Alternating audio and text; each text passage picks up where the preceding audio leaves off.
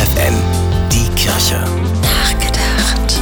Als wäre die Sonne vom Himmel gefallen, so beschreiben Überlebende den schrecklichen Moment, als am 6. August 1945 eine Atombombe der US-Streitkräfte die japanische Stadt Hiroshima traf. Das gleiche Bild wenige Tage später am 9. August in Nagasaki. Mehr als 200.000 Menschen starben.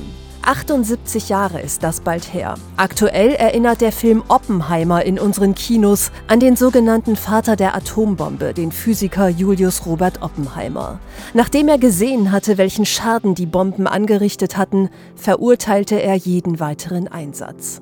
Allerdings heute bedroht ein Vielfaches des Zerstörungspotenzials von Hiroshima und Nagasaki die Welt. Auch im Fliegerhorst Büchel in der Eifel lagern immer noch US-Atomwaffen. Frieden und Stabilität lassen sich damit nicht erreichen, sagte Papst Franziskus schon vor mehreren Jahren bei einem Besuch in Nagasaki.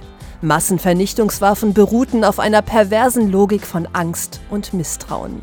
Auch die katholische Friedensorganisation Pax Christi will heute die Erinnerung an die Opfer von damals wachhalten und gleichzeitig beten und werben für andere Wege zum Frieden. Weil echter Friede, wie Sie sagen, kein Werk von Abschreckung ist, sondern von Gerechtigkeit. Stefanie Behnke, FFN Kirchenredaktion.